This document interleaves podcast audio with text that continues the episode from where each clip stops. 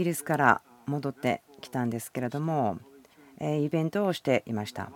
ロンドンだったんですけども素晴らしい教会素晴らしい人々でした。ニッキー・ギャンボーさんまたそのグループの方々ですけれども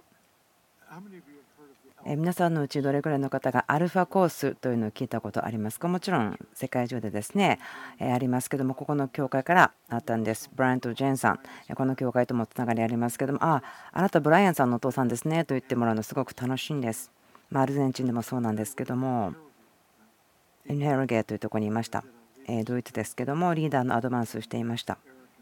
エリックさんとポールさんスピーカーとしてそこにいらっしゃいましたけども私もですねそこでああエリックさんのお父さんとしてまた知られるんだねと思ったんです。とても素晴らしく彼は奉仕をしていました。とても良いことですね。自分の子供によって自分が知られるというのはすごく嬉しいこと。でそうですね。妻によっても知られていますから喜んでいます。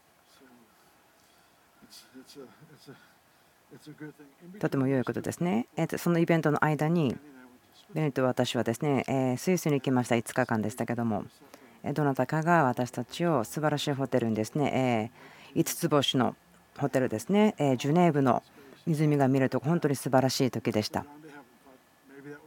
もう天国に行くんだったらこんな感じかなとも思ったりしたんですけども本当に美しいところです。でツアーにも行きました。えー、とスイスの中で最も素晴らしいチョコレート工場みたいなところにも行きます。本当に神様に栄光があるようにと思ってます。もう正直に言いましょう。Wow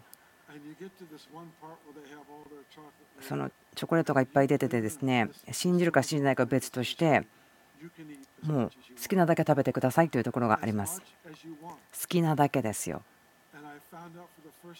人生で初めて気がついたのは私の体には制限があるということです。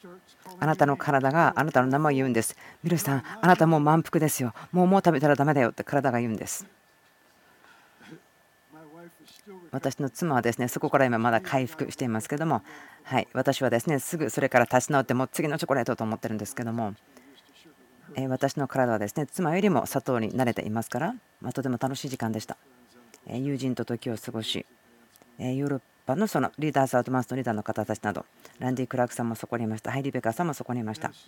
とても楽しい。そしてまたお家に帰ってくることもすごく楽しいです。私にとって本当にここにいたい、そんなところです。教会のですね前にですこうサインがよくアメリカとかではあるんですけどもこう書いてますヒルサイドチャーチというんですけどもブラブラブラ教会に来てくださいそのブラブラブラってこうなんとかでなんとかでなんとかでという意味ですけども私の個人的に好きだということを言うんですけども教育を受けることは重要です釣りのために良い船を持つことは彼女にとってももっと重要であって自分にとっても重要であるとそうです。あすいません、こういう冗談はですね嫌いな人もいますよね。お金はですね、ハピネスを買うことはできない。だから私はお金を全部ですねこの釣りのために買ったんです。例えば釣りの道具があれば自分は幸せだと。説教者がとても腰ぐらいの深さの川です。その川の洗礼のためにそこに行って人々に話していました。でそこに明らかに分かる酔っ払った人が入ってきて説教者がその人を捕まえてですね、ああ、あなた、イエス様見つけたいですか？と言ったんですね。で、酔っ払ってる人は、はいと言って、降りてきました。水の中にやってきました。で、説教者が彼をですね水の下にこう沈めたんですけども、そして引き上げました。言ったんですね。あなたはイエス様見つけましたか？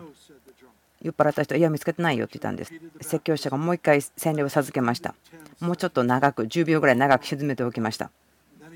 そして彼を引っ張り上げてもう一回聞いたんです。あなたはイエス様見つけましたか？酔っ払った人は、いや、いないよと言ったんです。もう一回ですね、3回目の同じことがされました。今度、説教者は30秒彼を水の下に置いておきました。で引っ張り上げて、酔っ払った人はこういうんですね、あなた私を溺れさせようとしてましたか？そしてあなたが前にイエス様を見たのはこの場所っていうのは合ってるんですか？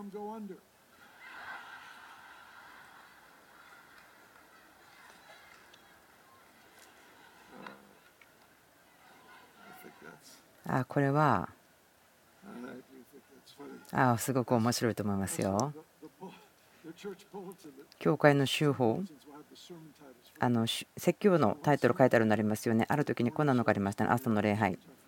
でちょっと夜の礼拝もあったりとかするとき朝の礼拝の名前はイエス様が水の上を歩いた夕方の礼拝はイエス様を探している私それすごく自分面白いなと思うんですよまあ、多分これですね悪いユーモアのセンスと言われちゃうかもしれないんですけどもはい。じゃあ聖書を開きましょう。第1サムエルの14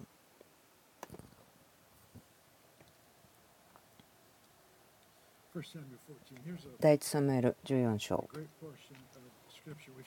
とても素敵な聖書の歌詞ですね。何年も前に学んだと思うんですけどもまたこのところ今日見ていきたいと思います。今日はですね勇気という話をします。恵みがあると思っています。主が賜物としてなんかもっと高いレベルの勇気というものを注いでくれていると思います。勇気ということ。天を動かします。勇気はドミノエフェクトを人々の周りに与えます。私たちは自分の中に住んでいる。そう言ってるかもしれませんけどもよく知られてるか知られていないか。そのような決断が私たちの周りを影響します。私たちを知ってるのか知らないのか何か決断している時勇気のある決断をした時でそのことによって私たちは人々を影響します。またその空気の中大気の中に何かを解き放っていきます。ので勇気がある人々は何かを解き放っていくという話をしましょう。この御国のことイエス様が水をワインに変えた時にストーリーの終わりのところにこう言っています。そしてこれらの印はイエス様がされたことであって彼の栄光をそこから表したと書いてありますイエス様は何をしたんですか？天のお父さんがすることを見てそして天が問題に応答してイエス様がした印というのはご自身の栄光を表したと言っています。ということは私たちが御国の行いが起こるそしてそれに天が応答して栄光が解き放たれるということです。イザヤの60章こう言っています。起きよ輝きあなたの光が来てと。人々の上に暗闇がありますけどもあなたの上には光がある。どういう意味でしょうか？あなたが立ち上がりあなたのすることをする。あなたが背負っている光が反映します。そして主が栄光として応答されるということです。それしてたか分かりませんけども、それはもう神の栄光についてのことなんです。ですから、目的と狙いですね、その神の栄光が輝くということです。聖書は言っています。主の栄光が水が海を満たすように満たしていきます、覆っていきます。その最終的なゴール、主の望みというのは、全てのものが洗礼される、埋められる、浸される神の栄光によってということです。アウトポーリングとよく言いました。強さを授けています。それは栄光が現れているということです。すべてのものが罪を犯したので、神の栄光には足りないものとなりとなりました。だからその栄光というのが狙いです。神の栄光というのは、イエス様の臨在が現れているということ。それがすべての人、生きている人たち、作られたものも大してもですけども、その栄光の中に満たされて生きるということがゴールです。罪が起こった時私たちは足りなくなりましたそのターゲットに足りなくなりましたでもイエス様は私たちを許し癒し解放し買い取りそのターゲットまと神様の栄光の中にいるということに私たちを入れてくれましたですから今その言葉が出てきました。だから言ったらいいかなと思いました。勇気ということです。あなたは栄光を引き寄せます。第1サムエル14章。6節から。先に何か話をしましょう。このところの前のところではサウル王です。彼は初めは良かったんです。謙遜さがあり高慢ではなくその権力とかですね自分のために使わず神に使えるものでした。初めは人に使いました。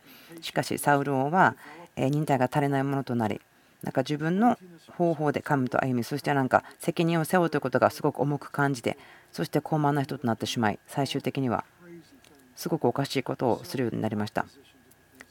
そしてそれが神に対して反対するようになりました。この前の章のとこではサウル王を拒絶するというところでした。主が王人神の心を求める人を探し始めるそのようなところです。そして後にダビデを見つけますけどもこの時私たちはヨナタンのことを見ることができます。サウル王の息子ですけれどもヨナタンというのは本当に素晴らしい非常に勇気のある素晴らしい人格の人でした。で彼は後に最もあ多分ダビデに近い友人であろうというふうになりました。では14節6節ヨナタンは道具持ちの若者に言った。さああの割礼を受けていない者ども先人のところに渡っていこう。多分主が我々に味方してくださるであろう。大人数によるのであっても少人数によるのであっても主がお救いになるのに妨げとなるものは何もない。このフレーズぜひ覚えましょう。大人数によるのであっても少人数によるのであっても主がお救いになるのに妨げになるものは何もない。そのイエス様が少年のランチを使って何千人も給食したように全てのことは神にあって可能ですということ。神様はサイズによって制限されるものではありません。私たちは心配してしまいます。人数とか数とか時間とかどれだけの時間が残ってるかなとか。そういったことで私たちは心配になり問題を感じますけれどもそれで落ち込んだりしますね。その数とか時間ということ。でも主はそうではないんです。主にはそのような考え方はありません。イエス様は少年のランチを使って群衆を満たすということをしてました。聖書に書いてあるストーリーがいろいろありますけどもイスラエルの民は飢えていました。そしてある人たちは人肉を食べるようなひどいことになってしまいました。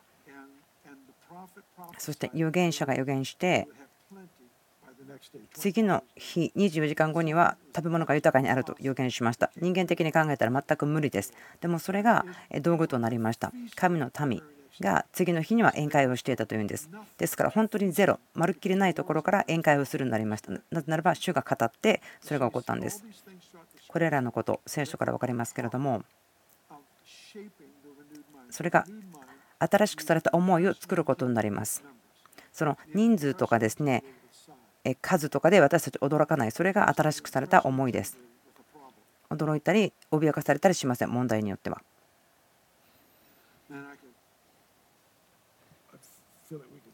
そのですね考え方にですねずっととどまっていることできると思うんですけれども。与えた日私たちにとっていろんな状況を直面します。このニュースを聞きます、このことが起こっています、この請求書が来ます、いろんなことがありますけれども、その数とか、また関係とか経済、どのようなことであったとしても、私たちは影響を受けますよね。何かお腹うっと打たれるような感じになることがあります。なぜならば私たちはまだ驚かされるんですね、そのサイズによって。脅かされてしまうんです。でも新しくされた思いというのは違うように考えますから、新しくされた思いというのは、どこから来ますか？それは問題に対しての解決が制限されているところではないというところから見ています。それはファンタジーではなくて想像ではなくて私の銀行にお金があるのを見る。私の手に力が来るのを見る。そのような想像ではありません。マインド・オブ・マターではなくて私たちが住んでいてまたそのとどまっている現実です。イエス様言っていますね。私にとどまりなさい。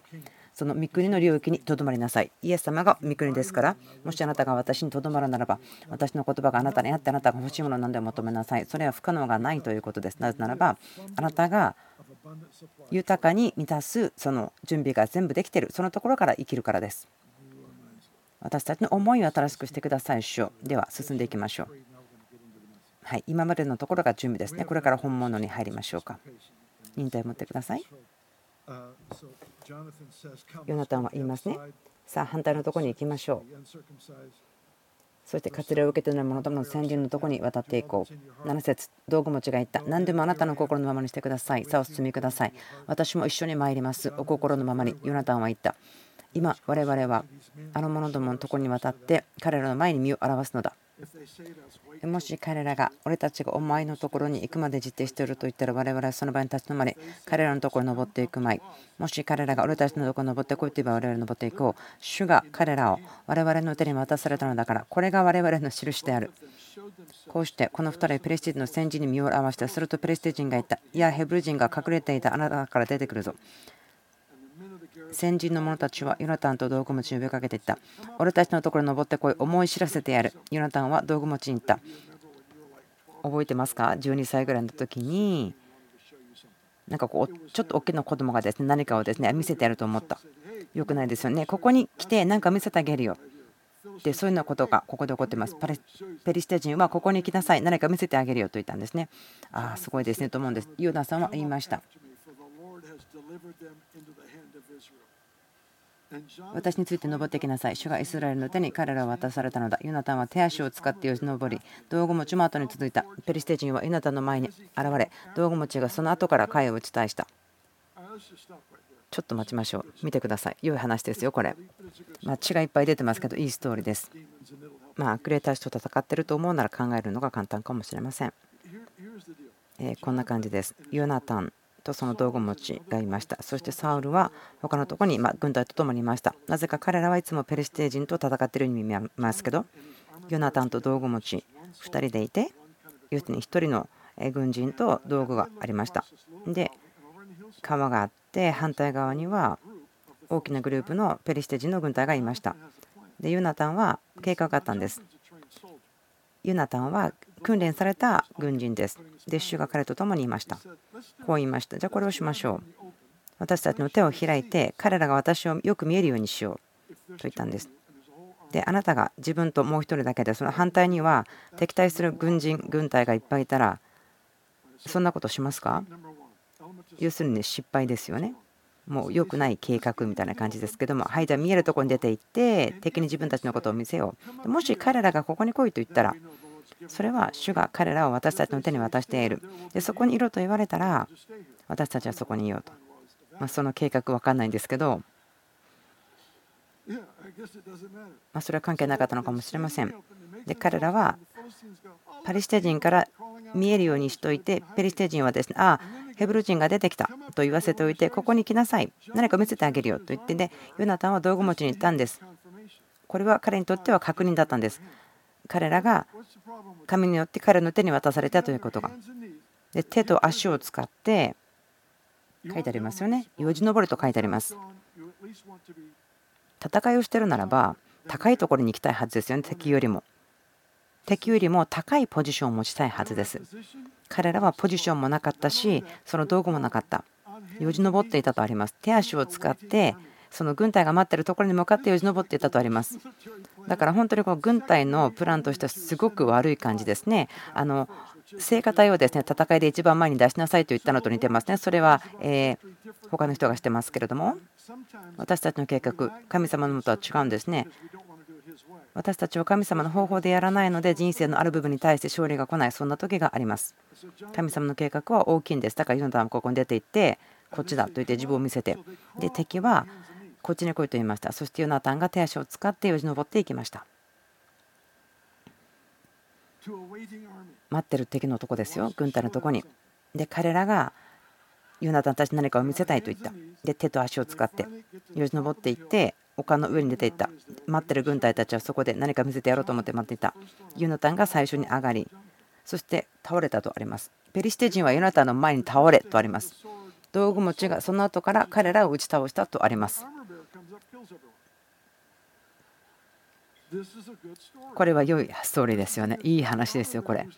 道具持ちは軍人じゃないんです。でも立ち上がってエキサイティングしすぎてみんなが倒れてるからああこの人たちみんな殺してしまえと思ってもちろん悪霊ですね殺してしまいと言ったんですね。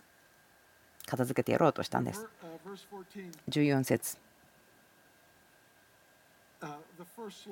ユナタンと道具持ちが最初に殺したのは約20人で、それも一区引きの牛が1日で耕す畑のおよそ半分の場所で行われた。15節こうして陣営にも野外にも、また民全体のうちにもそれが起こった。先人の者、略奪祭でさえ恐れを名乗れた。地は震え、非常な恐れとなった。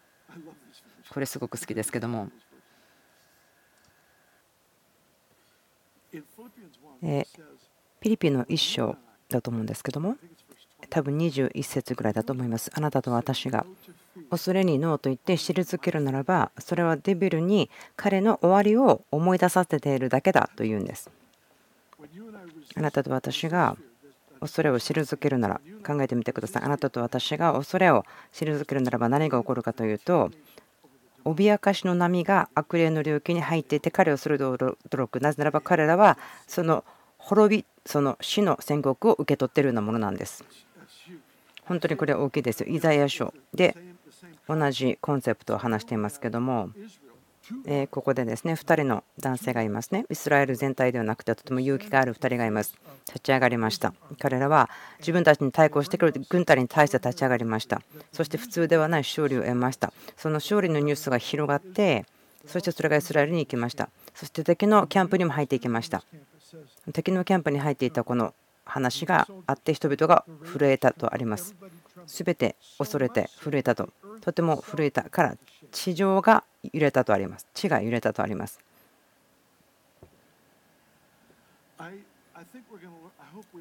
まあここからですね何かを学ぶといいなと思うんです。10年ぐらいかかっても。それは私たちに起こることがこの地球を影響するということです。その勉強のための時間はないんですけどもここに例えがありますね。勇気があってその敵を恐れさせた。そしてそれが地上に応答を与えたということです。聖書が言っているのは私たちがその罪を悔い改めます。そしたら主が土を土地を癒してくださるとあります。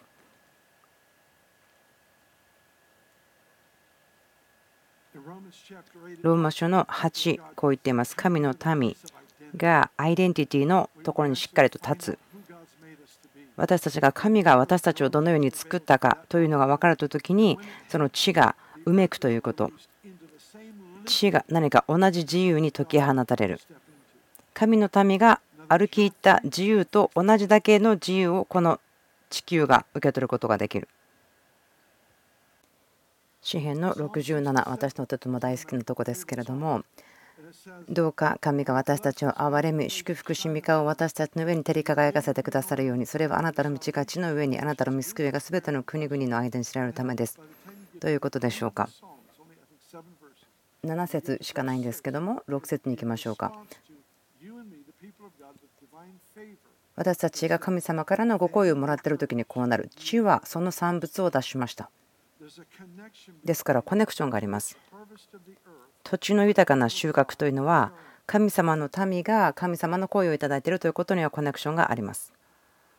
今日の話の内容ではないんですけども楽しいところですよね。考えてみてください。私たちが共に神様が語っていることを見つけていく。私たちの人生に対してまたこのような人ですよということを言ってる。そのことが何かを解き放つんです。神様の御国をこの作られたものの上にダイナミックに解き放っていくということです。ビルさん良いポイントです。はい。今日のメッセージのまポイントとなるところですけども2つの結果その応答があります。その勇気ということに対してとてもえ引きつけられるような励まされるようなことですけれどもこのストーリーの中から見つけることができます。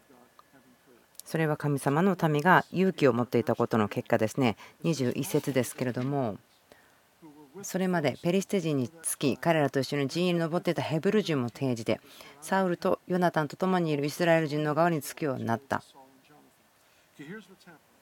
こんなことが起こってました。ヨナタン、そして道具持ちがいました。素晴らしい勝利を得ました。そしてサウルのところに戻りました。そして軍隊がそこに集まりました。その敵に対して、イスラエルの敵に対して本当に良い攻撃をしようとしてました。集まってきました。で、その結果として、ヨナタンと道具持ちの勇気のある行動の結果が出ています。21節それまでペリシテ人につき彼らと一緒に陣営に登ってきていたヘブル人も転じてサウルとヨナタンと共にいるイスラエル人の側につくようになった。どういうことでしょうか？考えてみてください。ヘブル人がいます。ユダヤ人です。ヘブル人ですよ。ユダヤ人です。でももう自分たちのことをイスラエル人だと思っていないユダヤ人。完全に神のためであるということを捨ててその人たちは言葉とか生き方とか洋服文化そういったことによって全てペリシテ人のようにしていたんです。考えてみてください。ペリシテ人の軍隊ですね。一軍がいますけどもそのグループの中からイスラエル人がいるんです。でもイスラエル人とは分からないんですね。他のペリシテ人のような格好をしていました。同じ言葉を話し同じ言葉を話していました。でその中からでもそこにあるストーリーが聞こえてきたんです。ヨナタンと道具持ちが何か勇気のある行動が行われた。そしてペリシテ人の軍隊は恐れた。このニュースを聞いただけで神様の民の勇気の話を聞いたら個人的なアイデンティティどれだけ長いか分かりませんけれども隠れていたものがそのペリシテ人の何か上着を取りペリシテ人としてのアイデンティティを脱ぎそのユダヤ人のイスラエル人のキャンプに行って自分が長い間一緒に過ごしていたペリシテ人と戦ったということです。ですから勇気ということは人生の使命とか目的を見ることができるようにします。それがなければあなたが触れることができないこと、何年も触れられないままであったと、このその心、私は見ました。ストーリー、言葉、テステモニー、証、エンカウンター、誰かが集会に来て、もう無理やり連れてこられた。ストレントであったとしてもでもこの集会の中ででも神様に対する望みとか上かわきはありません。でもいやいやでも座っていて言葉が来た。勇気のあるストーリーを聞いた時に。でそうするとその無理やり連れてこられた人であったとしてもなぜそこに自分たちがいるのか。なぜ生きているのか。そういったことに気がつくと。いう話です。ランディ・クラークさんがスポーケンというところでカンファレンスしていました。その牧師先生すごい方ですけども素晴らしい方ですよ。やってきて話してました。人々のために祈ってたんですけど、彼をこう言いました。10年、20年ぐらい前にそのバイクで事故に遭いました。骨が2インチぐらい、6センチぐらいでしょうか、なくなってしまいました。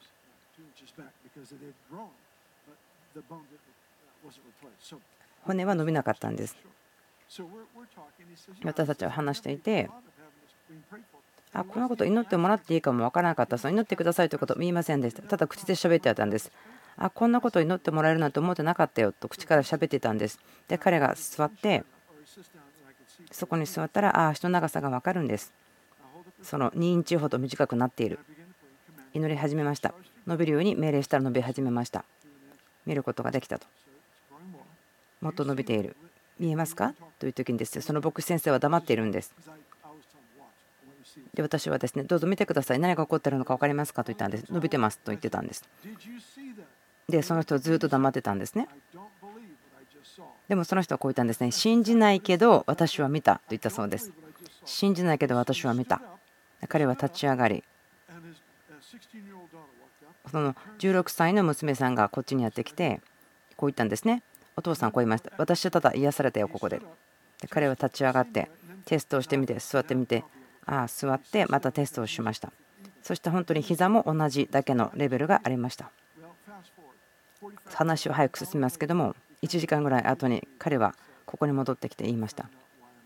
なぜ私が今来てるか分かった。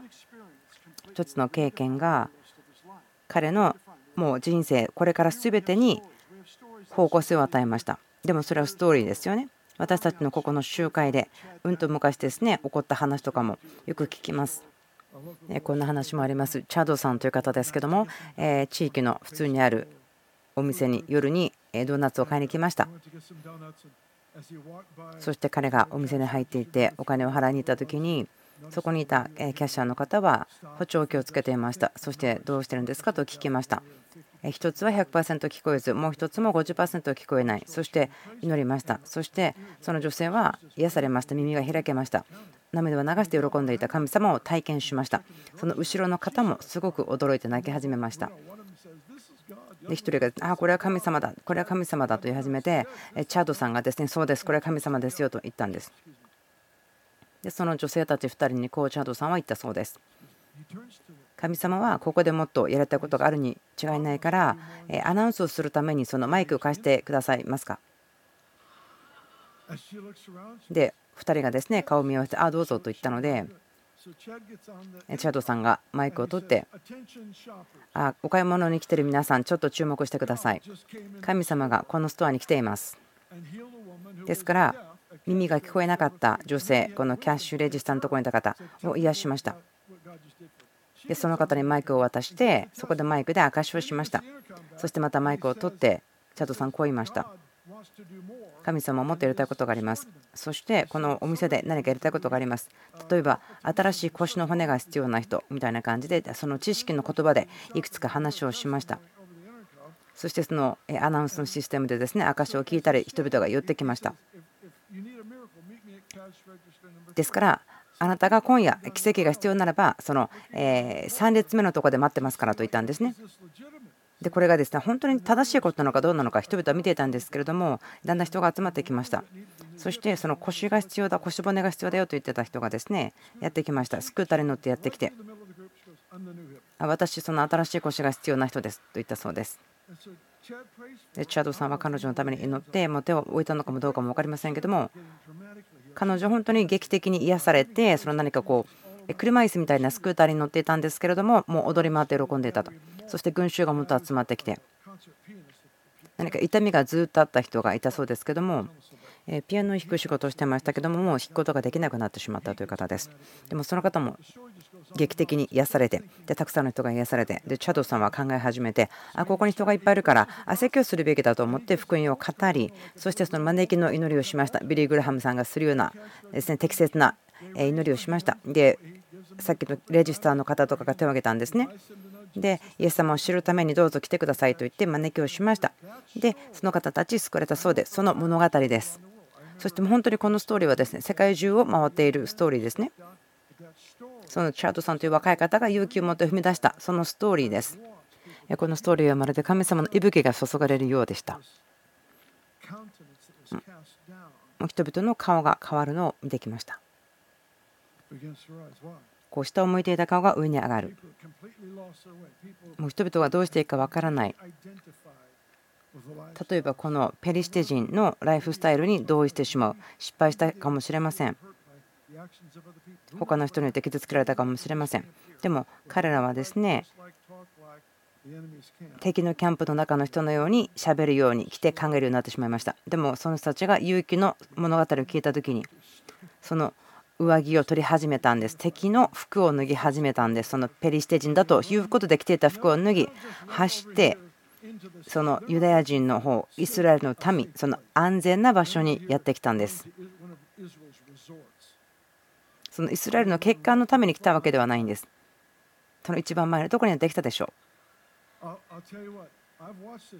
私はたくさんの年これを見てきました。多くのイベント見てきました。そのように人々の人生が変革された時に彼らは教会に来てですねクリスチャンごっこをすることはないんです。ソーシャルクラブに入るんではなくてその戦いの最前列に来て自分の人生をこれから全てそのために使うというふうにするんです。ですから私たちはとてもはっきりしたストーリーがあります。キャンプに一緒に軍隊と一緒に行って戦える中に行ってイスラエルと戦っていたけれども彼らがイスラエルに戻ってきた。それはサウルとヨナタンと戦ったと書いてあります。その原因と結果という話ですけどもまたエフライムの産地に隠れていた全てのイスラエル人もペリシテ人が逃げたと聞いて彼らもまた戦いに加わってペリシテ人に追い迫った。どういうところでしょうか。このような人たちというのは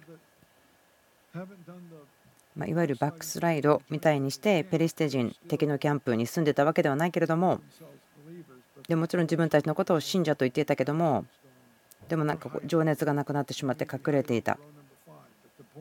その5列目で隠れていたのかもしれませんけどもポイントは神様の目的に自分がつながっていなかったということです。感情も思いも体も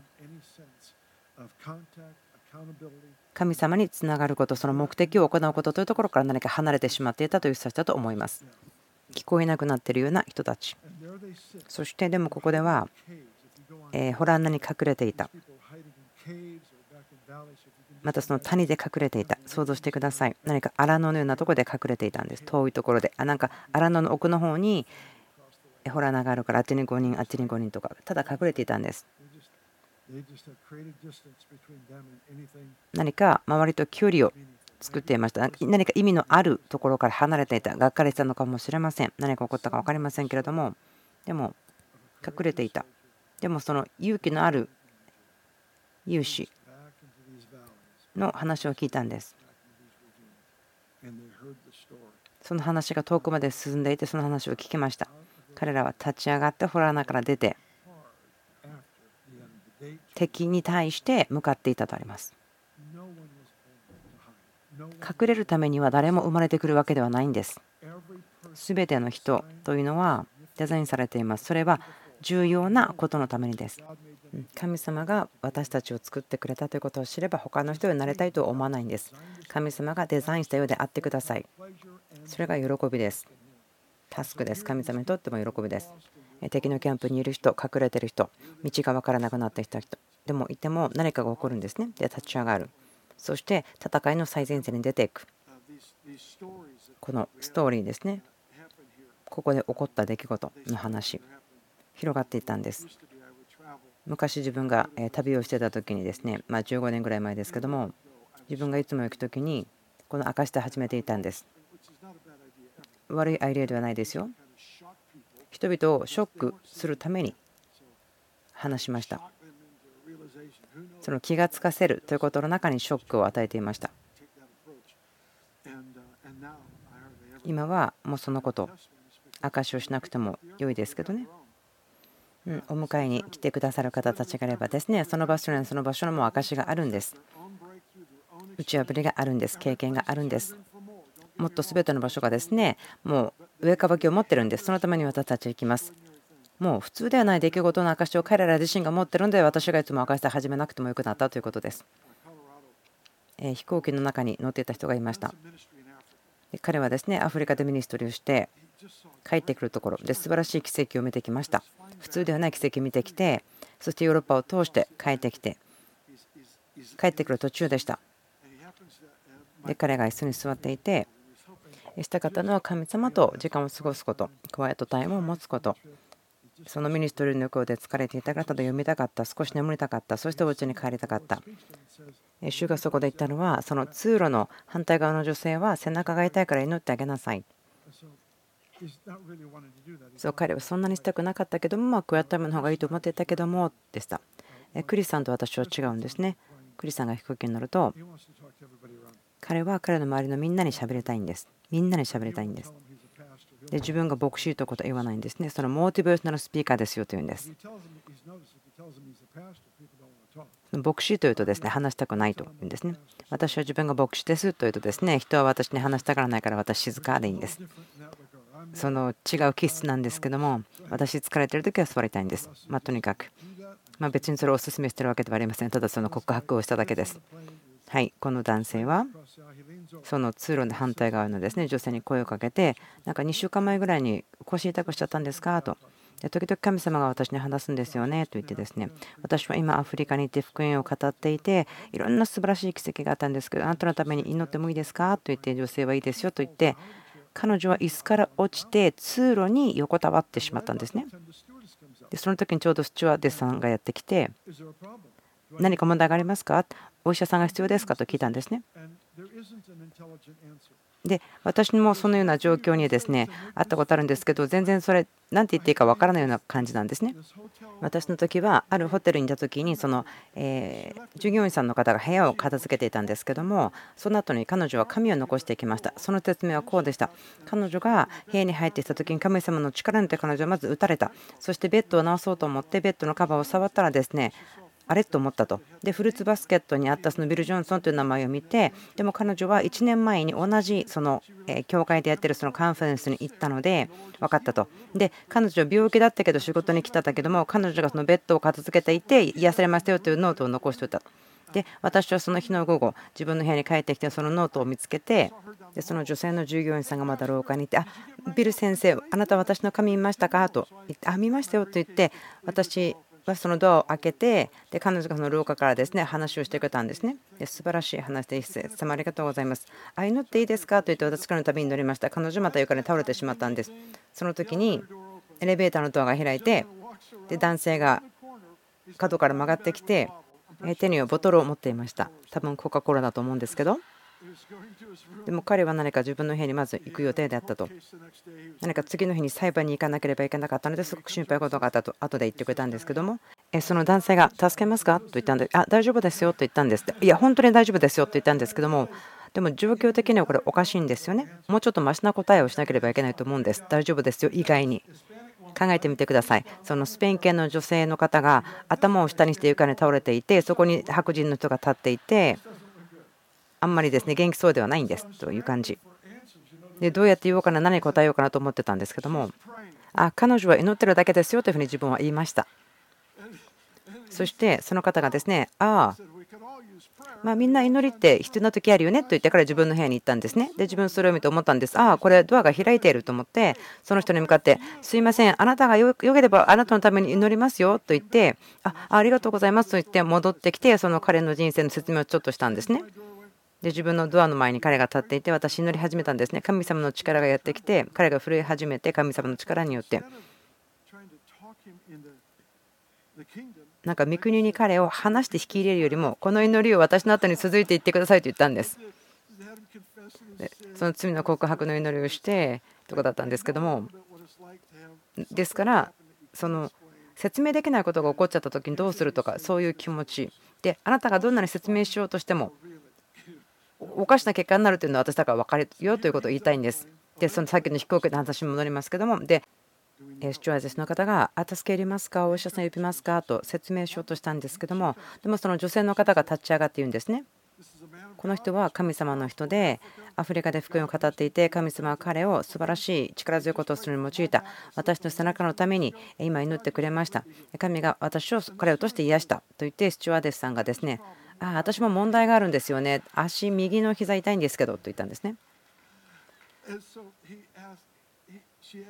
で彼女があの祈ってくださいと右の足のために祈ってくださいと言って聞くんですね。あでも私も倒れちゃうのかしら？で彼はいやちょっと分かんないです。正直に言いましょう。分からない。そう言ったんです。で彼は彼のために祈って祈り終わった時に彼女が後ろを振り返ったら3人ぐらいの人がですね通路に祈りのために待っていたんです。で彼が最初の1人のために祈り始めたと。これ勇気の話ですよね。勇気のある行動の話ですよね。で、こういう話は広がっていくんです。そのスチュワーデスの方がいました。乗客の皆様、私たちには神の人が今、この飛行機に乗っています。彼はアフリカから戻ってきたばかりで福音を語っていました。神様が彼を通して素晴らしいことをされました。そしてある女性のために祈ったら腰が癒されそして私のためにも祈ってくれて私の膝が癒されですからもしあなたがあなたの体に奇跡が必要ならば彼のところに来てください。ファーストクラスとこの場所の間にどうぞ会ってきてください。ここまで来てください。彼はあなたのためにお祈りをしてくれます。この話、本当にびっくりするんですけども、ですから、そのミニスターの方は、あここにも働きがあると分かっちゃったので、彼はそこに立って、人々のために乗っていました、飛行機の中で。その飛行機の中にはその、まイギリス人と思われる男性が来て、こういうんですねあの、キャッチャーしましょうか、お手伝いしましょうか。で、そのミニスターの方、すごい励まされたんですね。その状況を分かってくれるよという人がその飛行機の中にいたということで、お願いしますと言ったんですね。ですから、そのミニスターの方が人々のために祈り、このイギリス人の方が人々をキャッチし、そして床に寝かせるんですね。で、しばらく経ったら、そのイギリス人の方が言うんですね、ちょっとゆっくりにしてくれませんか。もう人々を寝かせておく場所がなくなっちゃったんですよ、この場所には。でこの話この話をしてくれた人たちに会ってですね話を聞いたんです。そのリーダースアドバンスの時に。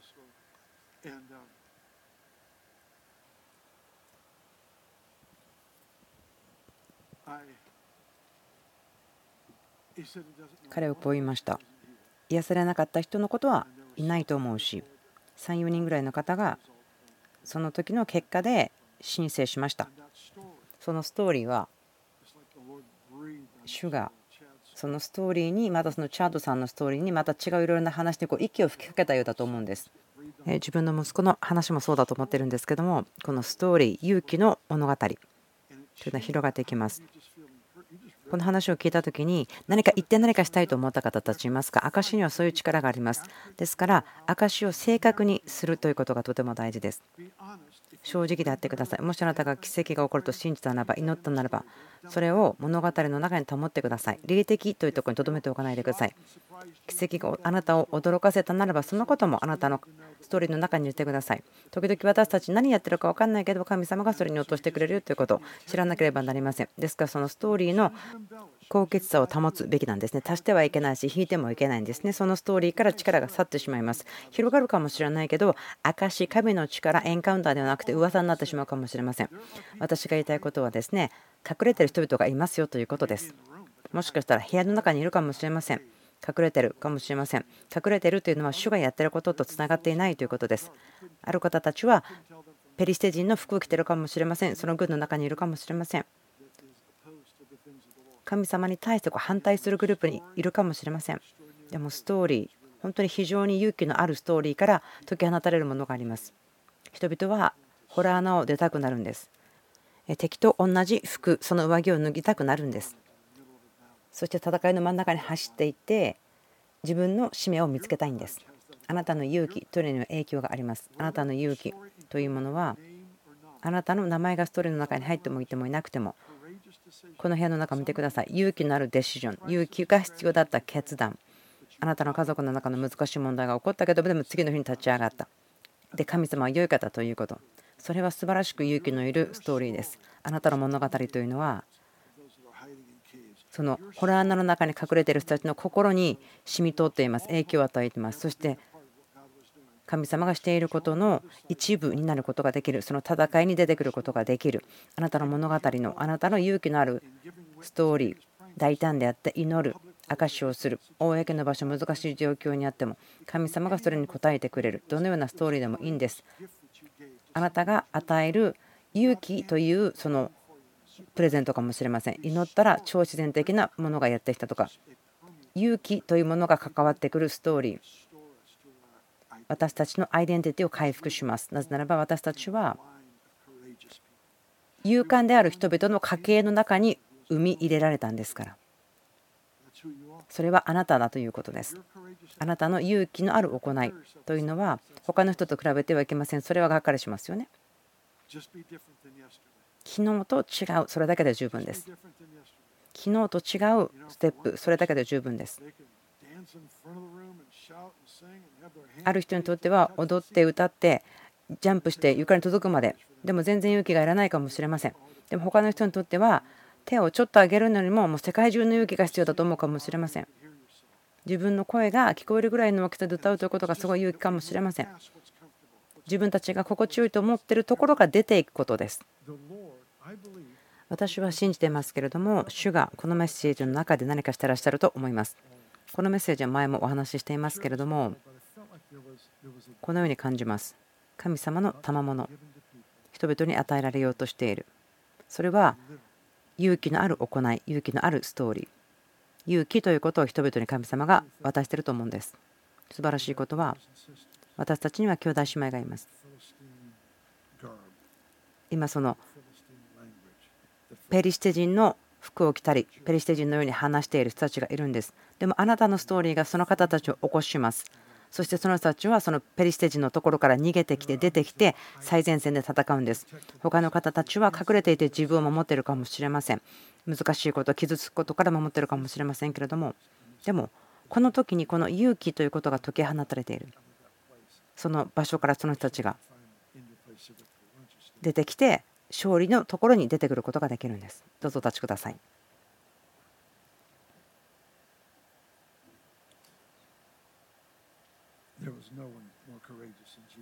イエス様以上に勇敢だった人はいません。考えてください。彼は神様です。彼が直面したこと。十字架に裸でつけられあなたと私たちのために私たちの罪のペナルティのためです。とても勇気があります。私たちが生きるために。ここにいる人たちの中にまだイエス様と個人的な関係がない人いますか？罪が許されること。新しく生まれて内側から変わること。信仰がキリストにあって与えられるからです。あなたの罪のそのライフスタイルから向き返ってイエス様の方に生きる。私は今日のこの時間を人々がそのような人がイエス様のところに初めて来た。そんな人たちにチャンスをあげることを抜きに終わるのは嫌なんですね。もしあなたがこの部屋にいて今まであなたの人生をイエス様に委ねたことがなければイエス様だけがその人生を治める権利を持っていますよ。本当にこれは自由なことです。うん、想像できないような自由の関係があります。楽しいものです。もしあなたがここにいてあ自分が許されてる罪許されてる。そしてこの家族に入った。自分が罪から向き返ってこのイエス様に従うと思う人いるならばどうぞ手を挙げてほしいんですね。ビルさん、私それですと手を挙げてください。3秒ぐらい私待ちましょう。あなたですか？はい、どうぞ前に出てきてください。他にいますか？今朝ですね、6人ぐらいいらっしゃいました。もういますか？ビルさん、今日私、神様と関係回復するまで公開されたくないという人がいますよね。他にいますか？はい。じゃあ、それ以外の方たちは、もうすでに家族の中に入ってらっしゃると信じます。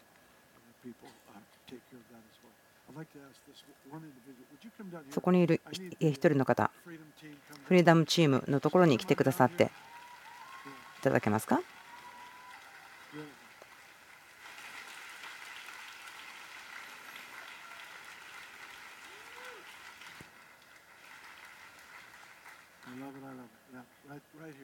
はい、あこの方たち、はい、あなたと一緒にこの方たちがお祈りします。ミニストルチームの方たち、どうぞ素早く間に来てください。皆さんのためにお祈りしたいです。新しい恵みに準備できてますか？その勇気ということをするために受け取る恵み、準備できてますか？手をですね、あなたの前に広げてください。